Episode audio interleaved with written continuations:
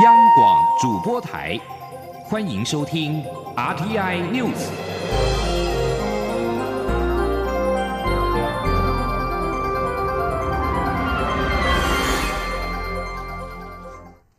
各位好，我是李自立，欢迎收听这一节央广主播台提供给您的 RTI News。行政院长赖清德今天宣布内阁总辞，蔡英文总统随即在总统府召开记者会，宣布由苏贞昌接任阁魁。总统表示，苏贞昌的三个强项就是经验、魄力跟执行力，完全符合这个阶段台湾需要。他对于苏贞昌最大的期待是施行政务必让人民有感，而苏贞昌致辞表示，这是关键时刻，也是艰巨的任务，他会带着团队卷起袖子回应民意，接上地气，做出成绩。记者欧阳梦平的报道。蔡英文总统十一号上午在总统府召开记者会，宣布由苏贞昌接任阁魁。苏贞昌随后致辞表示，这是关键时刻，这也是艰巨的任务。苏贞昌并特别举出英国前首相丘吉尔，他表示，丘吉尔曾说：“胜利并非终点，失败也非末日。”并在二战最艰巨的时刻，外有强敌，内有政敌的情形下，带领英国度过最黑暗的时刻，赢得胜利。战后，丘吉尔二度出任首相时，更交出亮丽的成绩。苏贞昌说。在战后，他以高龄二度出任首相，得女王最大的信任和支持，为英国服务，为人民做出亮丽的成绩。我谢谢蔡总统给我这个机会和信任与支持。苏贞昌表示，他会带着团队卷起袖子，回应民意，接上地气。虽然阁魁有下车有上车，但他会坚持走得更顺利，让乘客更满意。苏贞昌也肯定赖清德过去的施政成绩，并希望他未来能够在蔡总统的领导下一起努力。赖院长处江湖之远，拨弄头发，煮酒看野花的快意时，不要忘记。居庙堂之高，有扛着重担的兄弟，摸着头皮，绞尽脑汁，希望做出成绩，也希望能够不要忘记我们斩马论韬略的豪情，要一起，我们在蔡总统领导下来做各方面的努力。赖清德在致辞时，则感谢蔡总统给他服务台湾及人民的机会，并找到最理想的接续人选。他也感谢苏贞昌愿意承担。赖清德并以棒球来形容，表示自己是中继投手，苏贞昌则是终结者。赖清德指出，在季后赛或是任何一场高强度的比赛中，投手的经验是无价之宝，无可取代。要有魄力，才敢与打者对决。要有执行力，才能控制好每种球路。他相信，在苏贞昌以终结者的角色接任行政院长后，当九局结束，一定可以赢得人民的支持，效率与成就也一定会更胜以往。赖清德致辞后，蔡总统不但上前握手致意，两人还相互拥抱。中央广播电台记者欧阳梦平在台北采访报道。七十二岁的苏贞昌接任行政院长，他今天下午也在脸书分享了一段接地气的影片。片中的他做出了高难度的站姿体前弯的动作，手轻松的触地，象征接地气。苏贞昌也表示，请大家跟他一起卷起袖子，为台湾努力。对于行政院前院长苏贞昌接任阁魁，民进党立院党团表示，以苏贞昌在新北选战呈现的火力表现。相信接任阁魁之后能够无缝接轨，马上上手。国民党今天则表示，苏贞昌的首要任务不是找人才，而是必须先赢得人民的信任。其次，在征询阁员的人选时，必须要放弃派系跟政党利益，时刻记得以人民福祉为先，拼经济重于拼选举。亲民党团总召李鸿钧则表示。总预算已经过关，苏贞昌接任阁魁，也只是执行前任阁魁的施政方向，虽然是一张稳健牌，但施政上难有重大突破。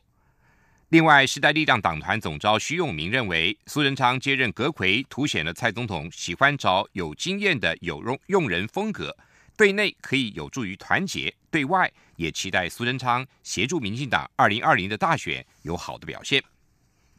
蔡英文总统宣布由苏贞昌接任行政院长，行政院规划十四号上午举办联合交接典礼，由副总统陈建仁兼交。当天有异动的首长也一并进行交接。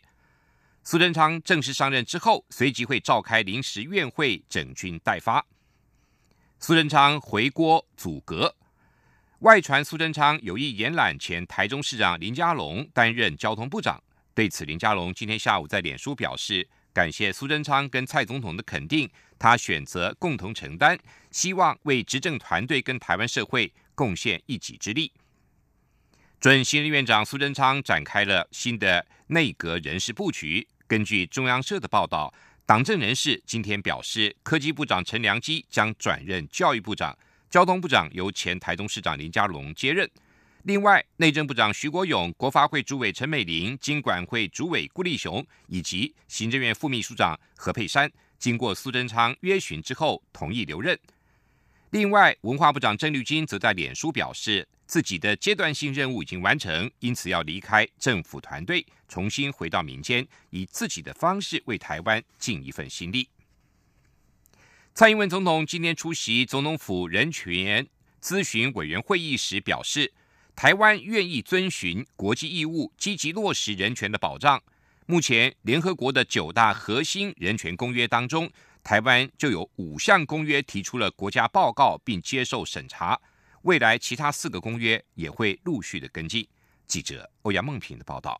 由副总统陈建仁担任召集人的总统府人权咨询委员会，十一号下午召开第五届第一次会议，蔡英文总统特地出席致辞。总统表示，保障人权已是所有国际社会成员的重要义务。台湾愿意积极落实人权的保障，将陆续针对联合国的九大核心人权公约定期提出国家报告。总统说：“台湾是国际社会的一份子，我们愿意遵循国际义务，积极的落实人权的保障。那目前呢，联合国的九大核心人权公约里面已经有五个。”公约，我们主动的按照国际标准，定期的提出国家报告，并接受国际专家的审查。那么，其余的四个公约，我们也会陆续的跟进。总统表示，台湾的人权经验也受到国际社会的重视。例如，在去年开始举办的台欧盟人权咨商会议，就是双方政府代表或公民团体对于各类人权议题交换意见、分享经验的平台。总统并指出，不论是要接轨国际人权公约体系，或是要与世界各国的朋友交流合作，最关键的仍然是来自台湾本土的努力。台湾的民主相当年轻，在落实人权保障、内化人权价值的过程中，总不会一帆风顺。对于不同世代民众的人权教育，确实还需要更细致、更耐心的对话过程。但他相信，人权的保障终究会不断进步。目前，在九大核心人权公约中，台湾已经将《公民与政治权利国际公约》、《经济社会文化权利国际公约》、《消除对妇女一切形式歧视公约》、《身心障碍者权利公约》以及《儿童权利公约》国内法化，并采取联合国模式建立国家报告制度。另外四项公约则是《消除一切形式种族歧视国际公约》、《保护所有移民及其家庭成员权利国际公约》、保所有人免遭强迫失踪国际公约，以及禁止酷刑和其他残忍、不人道或有辱人格的待遇或处罚公约。中央广播电台记者欧阳梦平在台北采访报道。台湾港务公司今天表示，基隆港在去年全年的旅客量高达一百零六万人次，刷新历史纪录，其中又以国际游轮贡献最多。由二零一七年的八十三万人次成长到九十四万人次，成长幅度高达百分之十三。两岸渡轮也成长了百分之二十四，达到三万六千人次。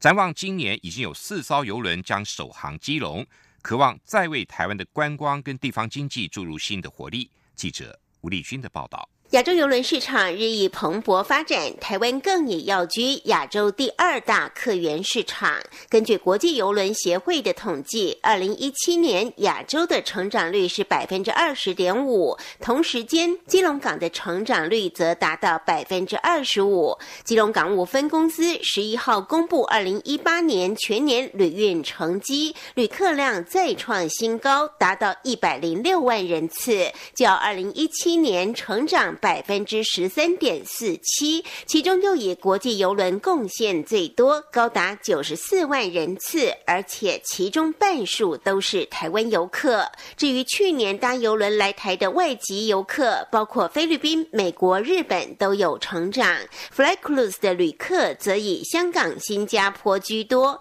不过人数较前年微幅衰退，主因是台湾本土市场热销，瓜分了海外市场的票。员基隆港务分公司经理魏硕良说：“去年外籍人是搭游轮到台湾来的，成长率是菲律宾最高，成长了百分之二十三。那以菲律宾来讲的话，是六万零三百人次；日本是六万四千；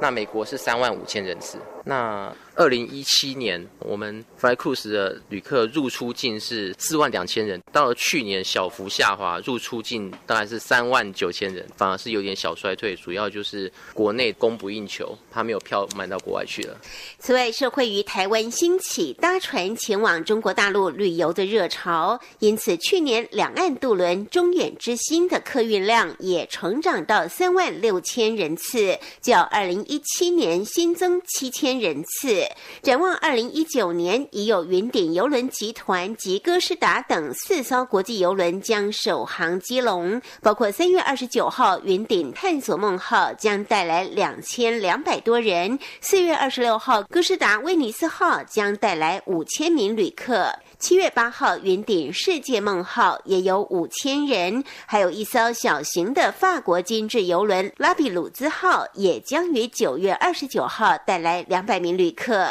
渴望为台湾的游轮市场再添星火。中央广播电台记者吴丽君在台北采访报道。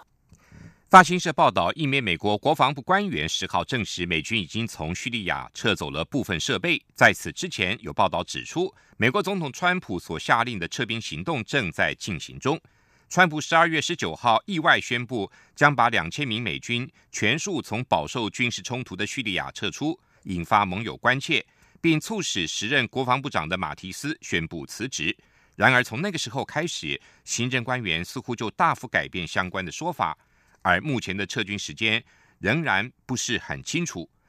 最近几天撤走设备的情况是由美国有线电视新闻网 CNN 率先报道。CNN 引述一位直接了解该任务的政府官员的话报道说，这显示了美国已经开始从叙利亚撤军。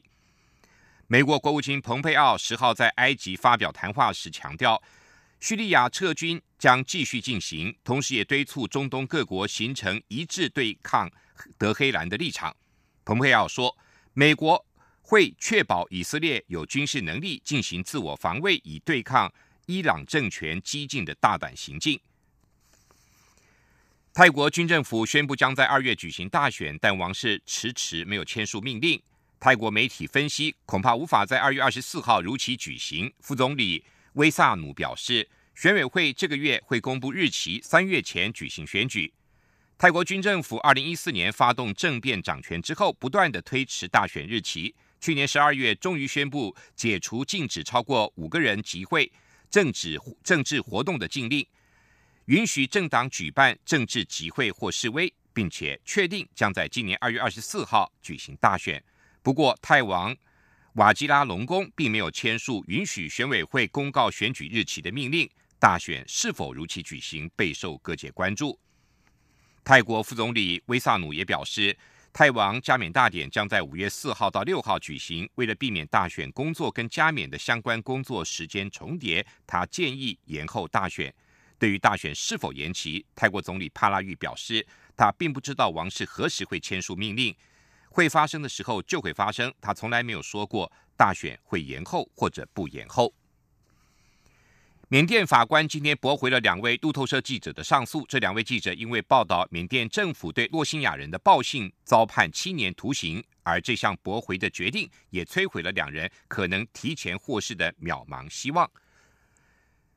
缅甸籍的路透社记者三十二岁的瓦隆跟二十八岁的乔索欧，二零一七年十二月在仰光遭到逮捕，并被以违反政府机密法遭到囚禁。这里是中央广播电台台湾之音。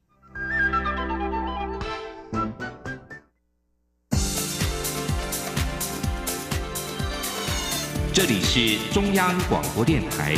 台湾之音，欢迎继续收听新闻。欢迎继续收听新闻。蔡英文总统今天宣布由苏贞昌接任行政院长，对此，民进党新任党主席卓荣泰跟媒体查叙时表示，苏贞昌向来治军严谨，效率很高，期许苏贞昌带领的新内阁团队展现真正强而有力的一面。民进党中央也会全力协助做好中央跟地方的沟通桥梁。记者刘玉秋的报道。行政院长赖清德十一号提出内阁总辞，新阁魁将由前行政院长苏贞昌回国接任。对此，民进党新任党主席卓荣泰与媒体查叙时，对于新内阁作出期许。卓荣泰表示，民进党遭遇九合一大选挫败，代表未来的团队应该要更清楚方向与步调上的整合。卓荣泰说。苏贞昌过去从地方到中央的施政风格是治军严谨，效率非常高。他期待未来新内阁在苏贞昌的带领下，能更严谨的推出各种好的政策，展现强而有力的执政团队。党中央也会全力协助，让新内阁在最短时间内就绪。我们都知道，他是一个效率非常高、治军非常严谨的，那么对所有的事情的要求都非常要做到满分的这样的一个呃领领导人物，所以。用这种精神，在未来这一年多的时间里面，能够让执政团队各个方面兼顾的更好。我相信他绝对有这样的能力。至于外界质疑苏贞昌作风强势，政坛过去屡传苏贞昌与蔡英文总统两人不和，未来互动令人好奇。朱荣泰则不这么认为。他表示，未来的总统与行政院长都知道，国家在改造的过程中要团结合作，还要比过去更为紧密。以往的问题都不是现在必须去重视的。不要看历史上发生过什么事情，而是我们在创造什么样的历史。我觉得院长跟总统都会有这样的提认。媒体也询问卓荣泰有无推荐的内阁名单。卓荣泰说，民进党不会以党领政，党部对政府人士一律不介入，也不会推荐，但会观察每个人是不是有做好可攻可守的位子。不过，卓荣泰在查叙过程谈到民进党网络声量问题时，不禁脱口说出陈其迈副院长，等于间接证实了前立委陈其迈将接任副阁魁一职。中广电台记者卢秋采访报道。苏贞昌衔命出任行政院长，工商团体多表示看好苏贞昌过去曾任阁魁的经验，相信很快就能上手，期盼能够赶紧拼经济。不过，全国商业总会忧心，先前赖奎所破化的政策恐怕无法延续。而全国中小企业总会则认为，在同一个执政党执政下，大部分政策应该可以萧规曹随。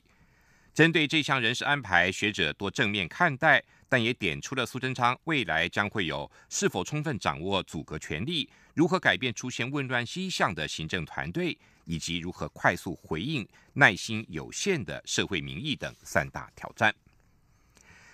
太平洋总太平洋友邦诺鲁总统瓦卡应邀来台访问，今天接受媒体访问时表示，台湾与诺鲁不只是朋友，现在的关系更像家人一样的紧密。记者王兆坤的报道：诺鲁总统瓦卡十一号表示，诺鲁与台湾是互助合作的关系，两国不只是好朋友，更贴切的形容是像家人一样。他说：“Because we believe in Taiwan, it's just not.” 因为我们相信台湾不仅会支持台湾，更由于双方的了解与日俱增，两国关系更跨越友谊。现在就像是家人一样，而家人是不能被分离的。虽然世界上发生许多的事情，但你会为家人奋战，这是我们会做且持续去做的事情，尤其是在我担任总统任内。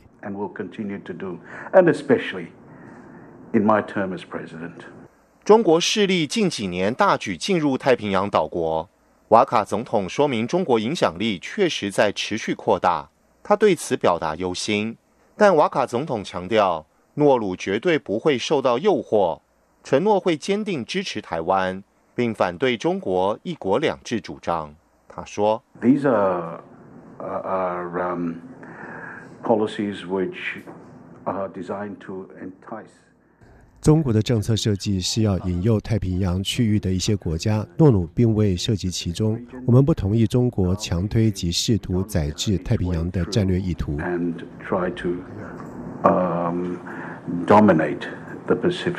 瓦卡总统另外提到，诺鲁与台湾之间的农业、医疗、人才交流等领域合作计划，除表示感谢外，也认为互惠互助的合作关系将会持续提升。瓦卡总统在联访结束前，特别拿起乌克丽丽，自弹自唱一首名为《你是我最好的朋友》歌曲。他特别引述歌词，强调台湾真的是最好的朋友，两国互相扶持，关系越来越密切。中央广播电台记者王兆坤台北采访报道。为保障救治劳工退休金，劳动部今天表示，去年救治的事业单位足额提拨率达到百分之九十八点四八，是二零一五年修法以来连续三年足额提拨率达到九成以上。记者杨文军的报道。为避免事业单位歇业、清算或宣告破产而影响救治劳工请领退休金与资遣费的权益，劳基法二零一五年起规定，雇主应于每年年终前预估次一个年度成就退休条件劳工退休金所需，并于次年度的三月底前补足劳工退休准备金的差额。劳动部退休福祉司司长孙碧霞指出，去年度适用劳退救治的事业单位共十万四千三百九十三家，到十二月底，已足额提拨的事业单位达十万两千八百零九家，占百分之九十八点四八，连续三年足额提拨率达九成以上，全年提拨金额达一千两百三十四亿元。他说，啊到十二月底，已经足额提拨的事业单位有十万两千八百零九家。占这个占这个呃全体的，就是这个十万多家的事业单位的百分之九十八点四八，哈，都足额提拨，然后提拨的金额是一千两百三十四亿，哦，这蛮蛮好记的，一二三四，去年是一千一百二十七亿，哦，所以也是比去年多。至于违反规定未足额提拨者，依法可处九万元到四十五万元罚还，并公布事业单位名称、负责人姓名。去年度裁罚八十件，裁罚金额为一千零一十六万元，其中以新北裁罚的十八家业者最多，其次是台北跟桃园共十三家。中央广播电台记者杨文君台北采访报道。帮助我国大学延揽海外优秀人才，教育部在去年起推动的玉山学者跟玉山青年学者的计划，通过审查者每年最高可获得外加新台币五百万元的薪资。教育部高教司司长朱俊章今天表示，今年将会放宽学校申请的规定，让每一所大学都有机会至少能够申请一名玉山青年学者。记者陈国伟的报道。教育部推动玉山计划，首届有二十一名玉山学者通过审查，三年内可以获得每年外加薪资新台币两百五十万到五百万元。另外，有二十五名玉山青年学者，每年可获得外加薪资六十七万到一百五十万元，而且为期五年。教育部高教司长朱俊章十一号在全国大专校院校长会议中表示，原本规定各大学必须符合高教深耕计划第一部分补助经费达五千万等条件，才能申请玉山学者计。划今年为了加强国际揽才，将放宽条件，只要不是被列为专案辅导学校的大学，都能向教育部申请一名玉山青年学者。玉山青年学者候选人要在取得最高学历的十年内，曾服务于国际一流学术研究机构及公司五年以上，或有执行重大研究计划的经验。朱俊章强调，教育部现在虽然放宽学校申请资格，但审查标准不变。其实我们整个玉山学者的经费，哈，我们有。有编列一百位，那去年是四十六位了哈。经过我们的审核是很严谨的哈。那我们希望说，透过这次哈的一个扩大哈学校参与，可以让我们在揽才的部分可以去收获到更多优秀的人才。哎，所以经费的部分是没有问题。另外，今年全国大专校院校长会议受到内阁总辞以及台大校长遴选案等因素影响，十年来首次没有总统或副总统前往和校长们座谈。龙华科技大学校长葛自祥在综合座谈时表示，期盼政府无论如何还是能重视大学校长会议。教育部次长林腾蛟在会中回应，教育部将会和总统府反映，希望明年总统或副总统能出席校长会议。中央广播电台记者陈国伟台中采访报道。台北书展基金会今天公布了书展大奖及金蝶奖的得主，其中小说奖得主分别是台湾作家骆以军、马来西亚作家张贵兴跟香港作家董启章。台湾出版设计大奖金蝶奖则由黄伯志《五百棵柠檬树》夺下了金奖。记者江昭伦的报道。二零一九台北国际书展将于二月十二号到十七号盛大开展。台北书展基金会十一号率先揭晓今年书展大奖暨金蝶奖得奖名单。书展大奖小说奖首奖有三位，分别颁给香港作家董启章的《爱妻》，台湾作家骆以军的《匡超人》与马来西亚作家张贵兴的《野猪渡河》。张贵兴成前十七年的大作《野猪渡河》，仍以故乡婆罗洲热带雨林为场景，书写南洋华人社群的生存困境，文字风格强烈。张贵兴特别亲自出席领奖，感谢台湾读者常年来对东南亚华文作家的支持与鼓励。张贵兴说：“我的小说的背景通常都是在婆罗洲，大部分几乎在婆罗洲，和台湾没有什么关联。但是我的读者十个里面有九个半是台湾人，所以我非常感谢台湾对我们的包容。我不敢说赏识或肯定，我非常感谢台湾。”这一方面，对我们这些来自马来西亚的或新加坡的或者东南亚的华文写作者的支持和鼓励。非小说奖首奖颁给陈昭如的《幽暗国度：障碍者的爱与性》，阿坡的《日常的中断：人类学家眼中的灾祸报告书》，以及谢凯特的《我的蚁人父亲》。今年新增的儿童及青少年首奖得主包括吉米、汤姆牛、陈俊尧与 Forest。编辑奖颁给八旗文化的王家轩，台湾出版设计大奖金蝶奖金奖由黄博志的五百棵柠檬树夺下，银奖得主为黄瑞仪与彭宇瑞的气味岛，铜奖得主则是刘明维的台湾总督府工业研究所。中国电台记者张超伦台北怎么报道？继续进行今天的前进新南向，前进新南向。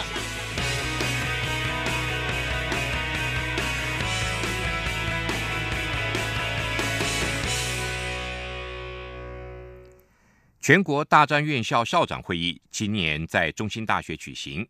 教育部代理部长姚立德表示，新南向教育政策是教育部重要的国际化政策。教育部今年将检视各校新南向国家学生的招生情况。他也再次提醒校长们，绝不能透过中介来招生，出现假留学真打工的情况。记者。陈国伟的报道：日前陆续传出有大学在招收外籍生或新南向产学合作国际专班学生时，疑似透过中介招生以及安排实习厂商，并让学生违法超时打工。教育部代理部长姚立德在全国大专校院校长会议上表示，有些学校开设的外籍生及新南向专班，在教学品质或打工实习的部分确实有改善的地方，教育部往后将会进一步检视，以求改善。绝对不可以透过中介来招生，绝对不可以透过中介来安排实习的厂商，我们绝对不可以这样做，因为一旦透过中介，中介会把胃口养大，而且这些都会转嫁在学生的身上，学生会被剥削，这个是不可以的。姚立德表示，教育部已经委托逢甲大学成立一个能提供多国语言服务的咨询中心，让来台的留学生未来能以母语申诉，避免遭剥削或陷入非法打工。姚立德也提到，现在有近十二万名外籍生来到台湾就学，而这些学生也正是学华语的最好对象，所以他呼吁各校不要完全都以英语对外籍生授课，有些课程也可以使用华语。另一方面，也要协助本国生在就学期间学习尊尊重多元文化，尊重外籍同学的所属宗教，真正达到国际化的目标。中央广播电台记者陈国伟台中采访报道。以上这节《阿天 news》由李自力编辑播报，谢谢收听，这里是中央广播电台台湾之音。